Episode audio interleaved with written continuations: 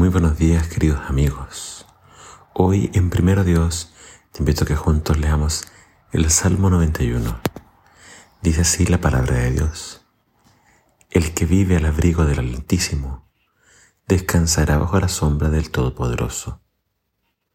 Yo le digo al Señor, tú eres mi refugio y en ti estoy seguro. Eres mi Dios y en ti confío, porque Él te libra de todas las trampas y te protege de plagas mortales. Él te cubrirá con sus plumas y bajo sus alas encontrarás refugio. Sus fieles promesas son tu armadura y protección. No tienes que temerle al terror de la noche, ni asustarte de los peligros del día, ni atemorizarte por las plagas que se ocultan en las tinieblas, ni por los desastres del mediodía.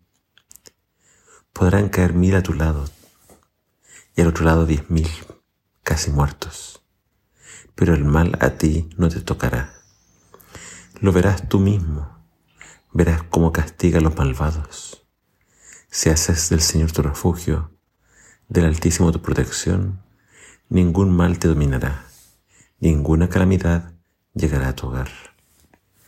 Porque Él ordena a sus ángeles que te protejan por donde quiera que vayas.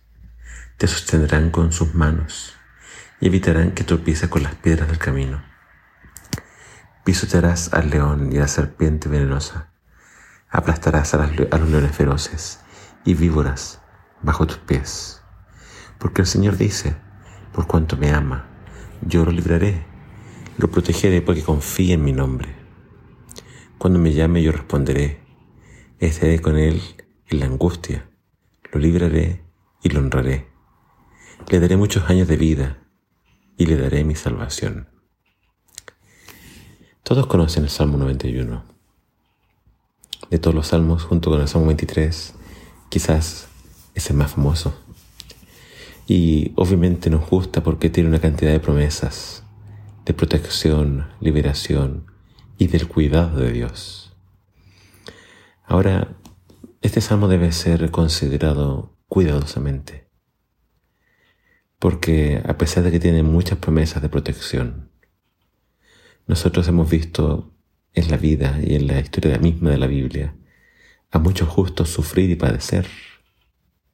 Entonces, algo que tenemos que considerar, número uno, es que al parecer este salmo se escribe para todos aquellos fieles que subían a las fiestas en Jerusalén para adorar. Entonces son promesas de protección a aquellos peregrinos que iban camino al templo a adorar. Eso es algo que tenemos que considerar porque habla de protegerte de los peligros, de cosas que pueden suceder en el camino y a la vez habla de proteger a los que quedan en casa. Entonces, eh, hace mucho sentido si si lo consideramos el Salmo como promesa para estos viajeros estos hombres que iban de sus lejanas tierras camino a Jerusalén para las diferentes fiestas como es Pesach o Shavuot. Número dos, eh, nosotros sabemos que este salmo también Satanás lo usó para atentar a Jesús a actuar presuntuosamente. Pero el Señor no cayó en esa trampa. Y algo que también tenemos que considerar es que el hecho de que hayan promesas acá de protección, también tienes que ver que hay palabras de castigo.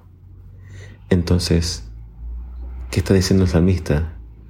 Que los castigos que Dios tiene preparado para los que no creen, los infieles o los pecadores, esos castigos nunca van a llegar al que hace de Dios su refugio, al que confía plenamente en Dios. Y por último, dice Dios entre todas estas promesas que vemos, que Él va a estar con, con nosotros en nuestra angustia. Entonces este salmo no significa que nunca va a pasar nada en nuestra vida, sino que Dios va a estar con nosotros en los momentos difíciles. Y vaya que esos momentos difíciles pueden llegar. Puede ser una enfermedad, puede ser una crisis familiar, puede ser hay tantas cosas que le puede pasar a un justo. pero entonces Dios va a estar con nosotros en esos momentos difíciles. Así que si estás pasando por desánimo, tristeza o te faltan fuerzas, lee este salmo y hazlo un salmo que tú puedes reclamar siempre y cuando te encuentres firmemente confiando en el Señor y obedeciendo lo que nos pide. Que el Señor te bendiga.